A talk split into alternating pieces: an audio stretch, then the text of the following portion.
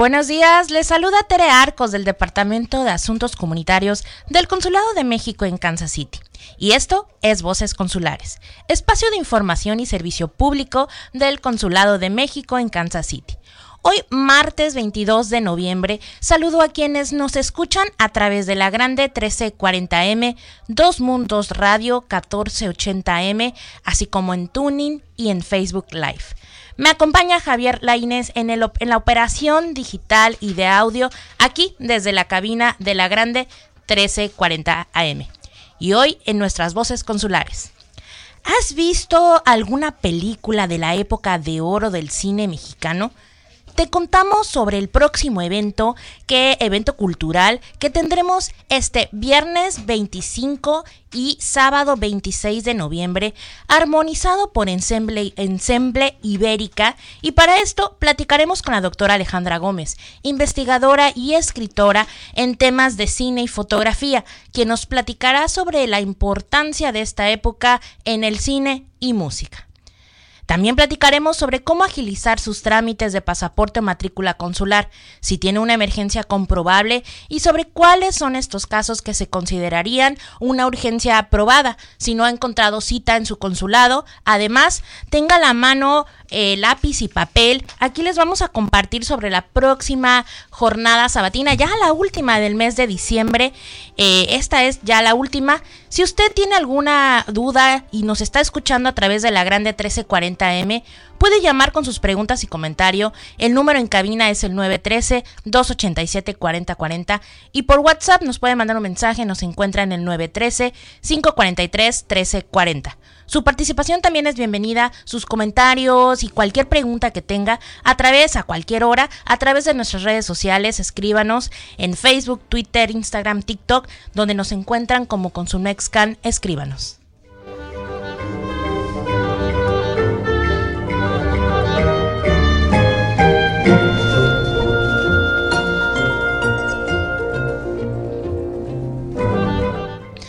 Como es ya conocido, hoy es martes, martes de apertura de citas y pues anote ya, nos está escuchando, ponga la alarma ahorita, hoy es martes a partir de las 6 de la tarde, póngalo 6.5, 6 de la tarde, una alarma para que usted pueda agendar su cita en el sistema de citas Mi Consulado.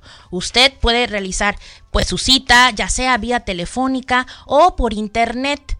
El teléfono, le voy a repetir, el teléfono hoy martes se abren las citas al 424-309-0009. Le repito, 424-309-0009. O también por internet al portal citas.sre.gov.mx por internet citas.sre.gov.mx.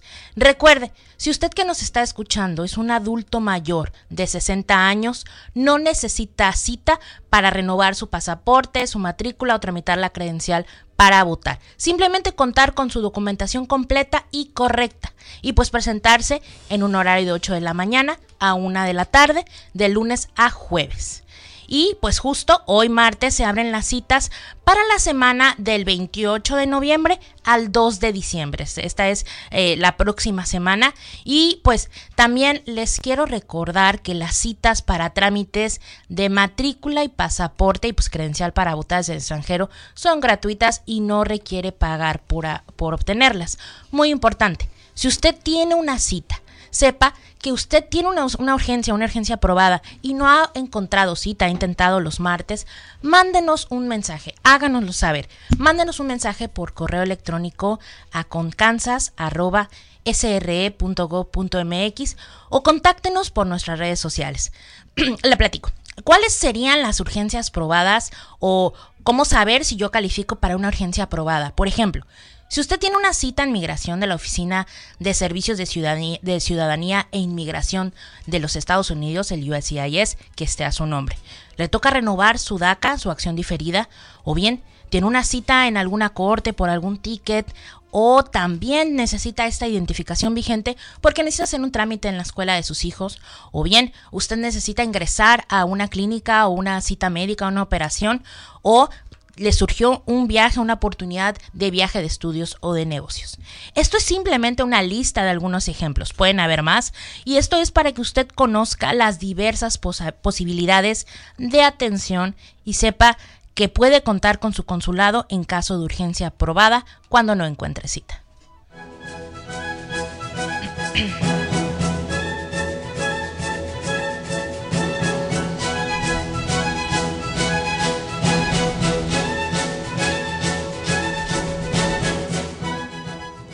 Le comentaba al principio del programa para aquellos amantes del cine y música que nos están escuchando.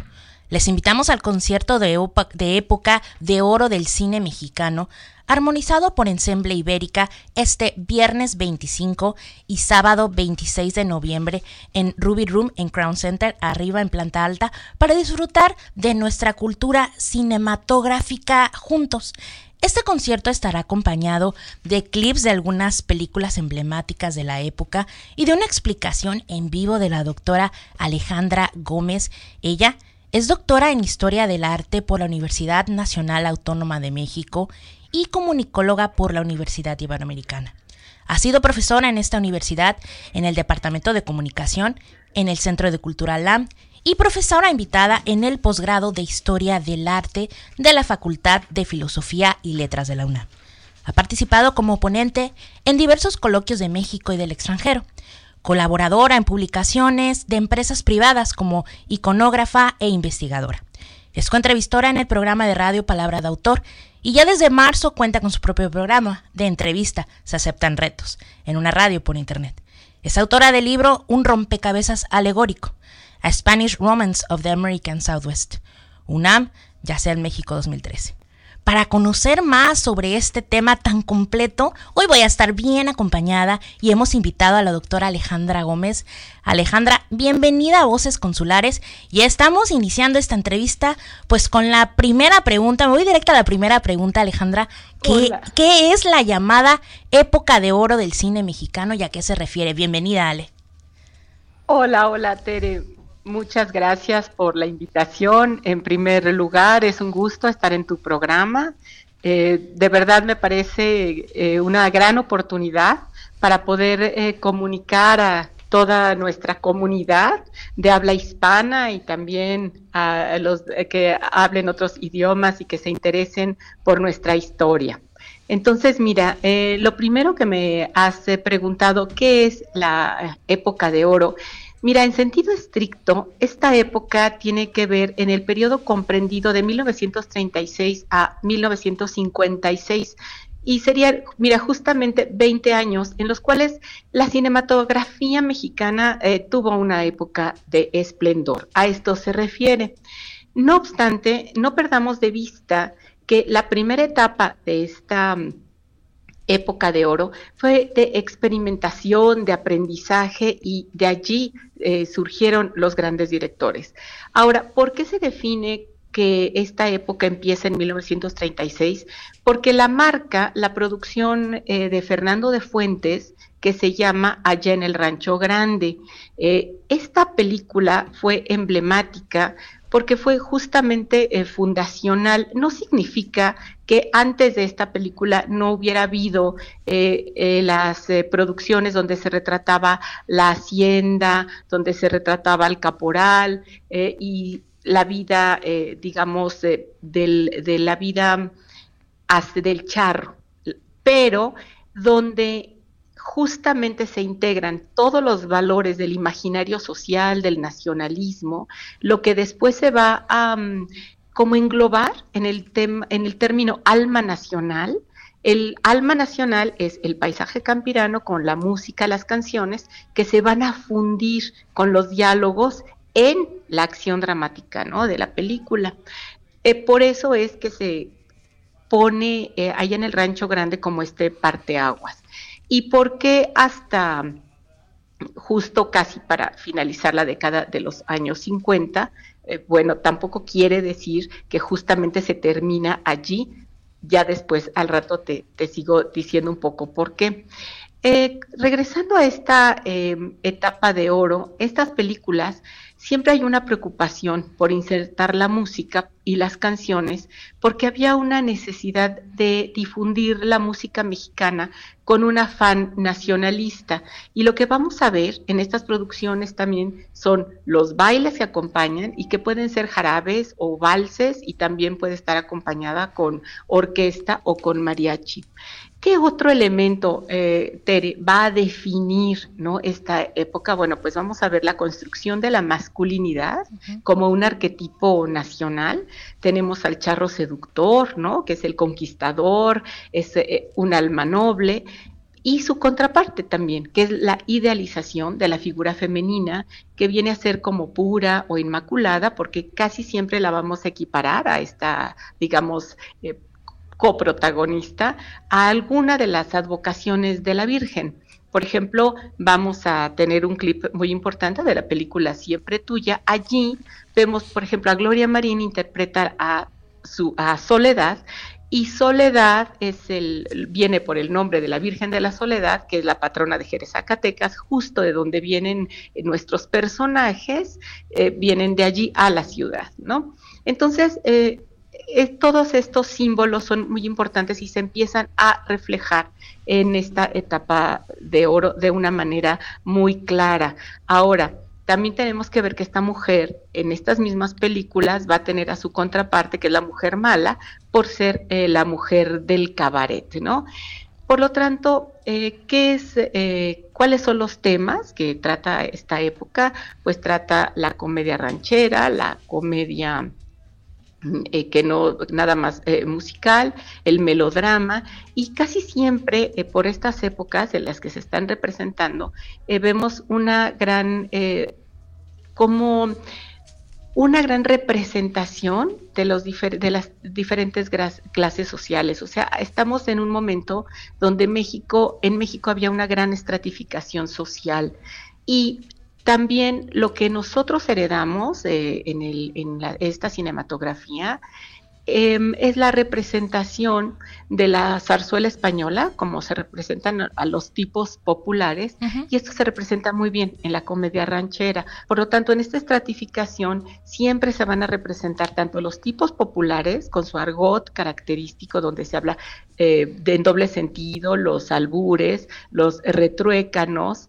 Eh, retruécanos es, eh, son los juegos de palabras.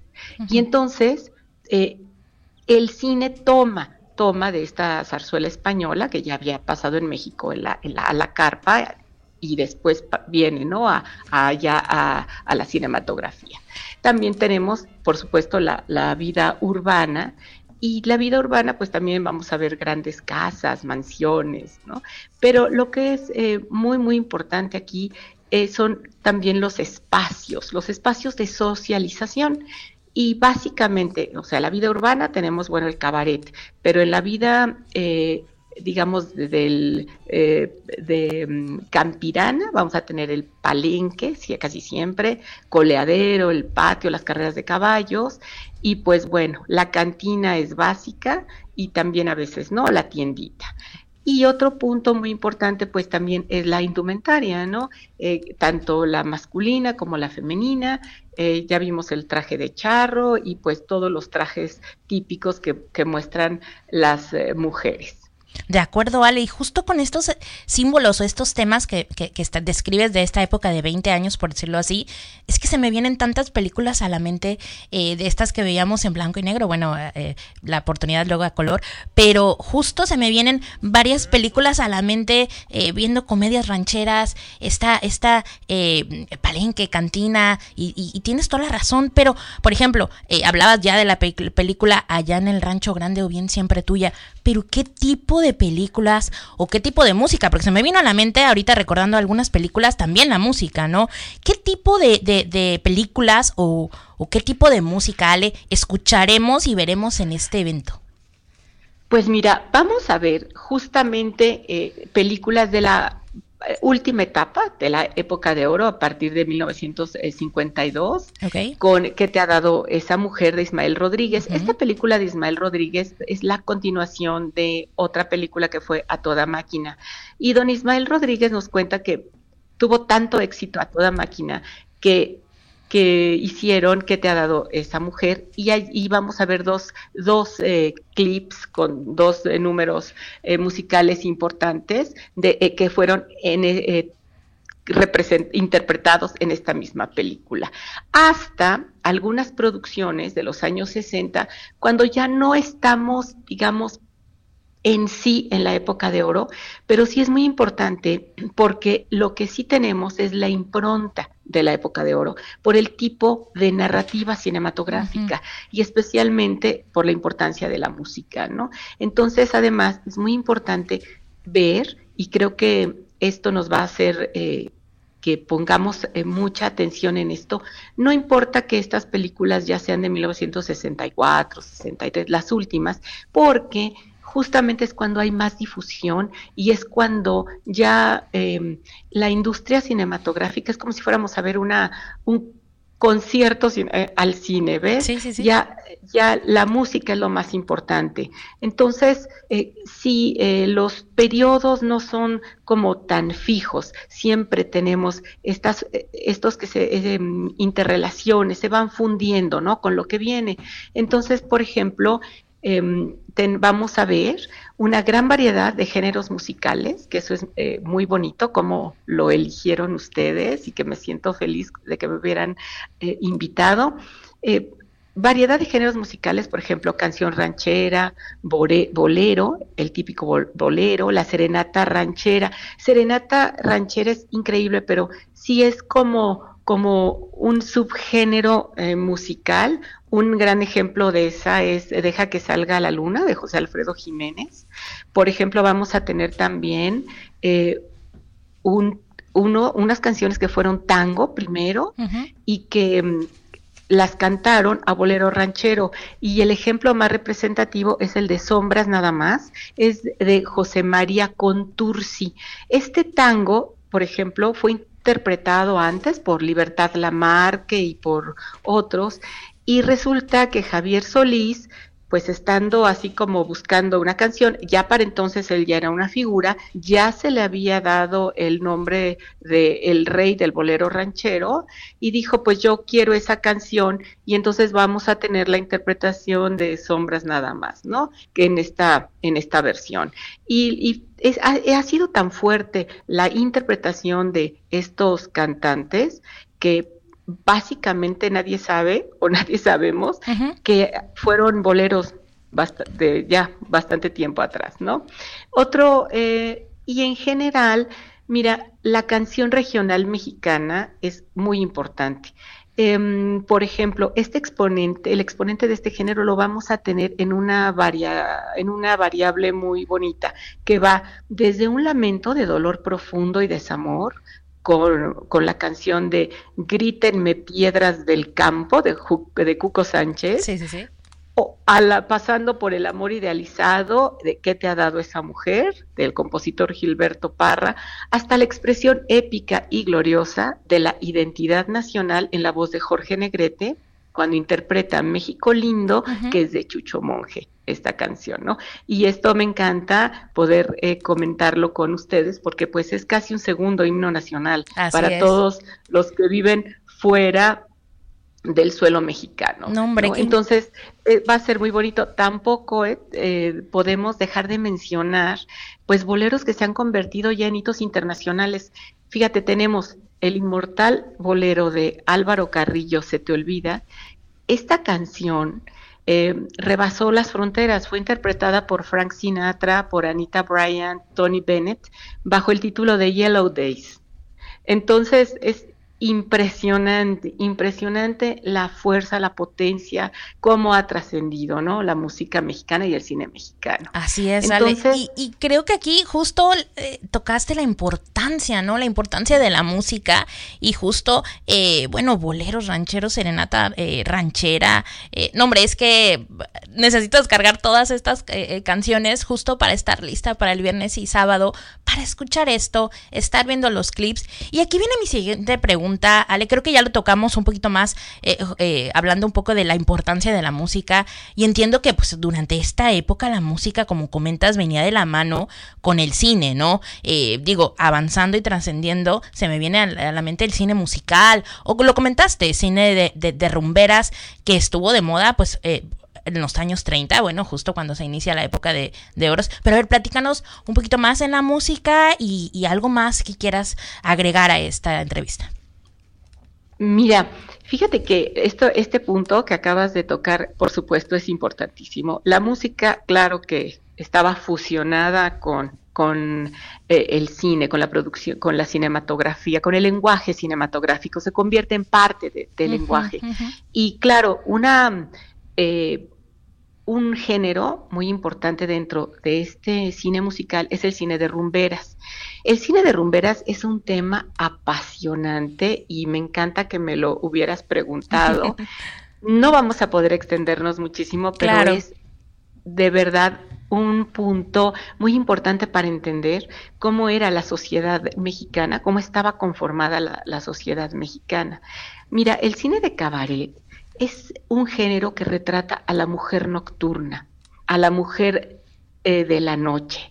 La noche es un espacio en el cual todas las pasiones se funden con la música, los bailes. Hay, mira, se va a chistoso, pero hay una permisividad que eh, en ese momento histórico no era posible en otras esferas sociales. Uh -huh. Entonces, la década de los 30 y de los 40 especialmente ya tienen los números musicales una fuerza impresionante. En este sentido, mira, sí debemos resaltar que se exalta el cuerpo femenino como un arma de poder y se da lugar a una narrativa erótica y sexual con los movimientos, los trajes. Eh, la mujer del cabaret es una mujer muy interesante. Es un personaje que nunca lo ponen como que por propia voluntad llega y quiere dedicarse a la prostitución, sino que en las tramas y también porque, bueno, se veía mucho los... Eh, casos, casos uh -huh. que salían en la prensa del momento y muchas de estas mujeres habían sido mujeres que habían sido violadas o que habían sido abandonadas. El típico de que te bajo el sol, la luna y las estrellas y cero y las dejan abandonadas. Bueno, vemos el caso de Santa, bueno, tenemos uh -huh, muchísimos uh -huh. ejemplos y entonces llegan a la ciudad sin poderse mover, ¿no? En esta gran urbe y pues por cuestiones del destino, casi siempre las va a tomar un hombre eh, malo bajo su yugo. Y entonces, en estas, eh, en estas tramas, el cabaret va perfeccionando la fuerza de la mujer para que ella use su belleza y sus encantos a través de la danza, entonces ya empieza a través de la danza a someter al hombre. Y entonces el, ya su leitmotiv uh -huh, es vengarse uh -huh. de ellos y entonces es pues apoderarse de su nombre, de su fortuna eh, y y de todo lo que tiene, sí, ¿no? Sí. Entonces sí es así como son además muy emocionantes. No, hombre, Ale, es que justo, Ahora, ¿qué pasa? Ajá, justo lo que nos estás comentando, nos estás dejando este, este gusanito, esta duda para, para, para ir a ver, para ir a, a ir a este, a este evento de, de, pues el evento de la época del oro cine mexicano. Eh, Ay, Ale, favor. podríamos, no, hombre, podríamos seguir aquí platicando, pero, pero hay que mejor invitar a todas las personas que nos están escuchando este evento, vaya con, con su abuelita, vaya con su mamá, con su tía, llévela a recordar esto cuando veíamos en la tele, eh, los domingos escuchábamos eh, que la abuelita tenía la, la, la, viendo la película, ¿no? Pero Ale, algo más, podríamos seguir aquí, pero estamos al aire, eh, podríamos seguir, pero, pero, pero, ya les dejaste la, la, duda de todas estas melodramas, todas estas dudas de, pe perdón, películas que se van a, a, ver y escuchar. Ale, algo eso, más eso que, que ver y escuchar, algo más que quieras agregar. Mira, pues que eso es lo más importante que podamos transmitir la pasión por el cine mexicano, por así la música, es, es. por nuestra identidad. Creo que las películas que se seleccionaron uh -huh, uh -huh. sintetizan mucho, ¿no? La esencia de lo mexicano contenida en esta época de oro. Y pues bueno, apostemos a que este sea un encuentro muy conmovedor para todos nuestros compatriotas, los que están fuera de su suelo sin perder sus raíces, porque sabemos que su corazón se encuentra en su tierra y por supuesto extender esta invitación para cualquier hispanoamericano por la semilla compartida, ¿no? Entre todo eh, el sur del continente. Y pues mira, es simplemente un momento de conexión con nuestro origen y su consecuente celebración. Y pues muchísimo gusto que viva México y Latinoamérica a una sola voz. Así es, y, pues, pues, qué mejor medio que la magia de la pantalla cinematográfica y la música. Como le dice, saldremos de México, pero México nunca sale de, de nosotros, ¿no? Y para esto, pues a todas las personas que nos están escuchando, los esperamos este viernes 25 y sábado 26 de noviembre, justo para después de Thanksgiving, qué hacer en pues familia, eh, que, asistir a este evento. Les voy a aquí compartir dónde va a ser, va a ser en The Ruby Room, esto está en la 2450 Grand Boulevard, es la suite 301 aquí en Kansas City, Missouri a las 7.30, Ale, por acá, por acá te esperamos pues este viernes. Gracias. Nos vemos pronto Así allá y pues un gran abrazo a todos nuestros compatriotas, un beso para ustedes y pues nos vemos pronto. Doctora Alejandra Gómez, muchísimas gracias y pues como lo repito, nos vemos por acá.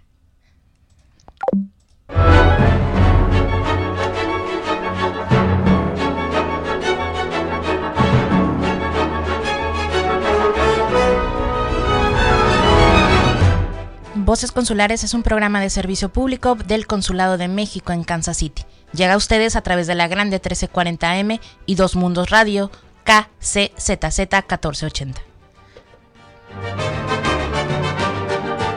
Ahora sí, amigas, amigos, nos vamos.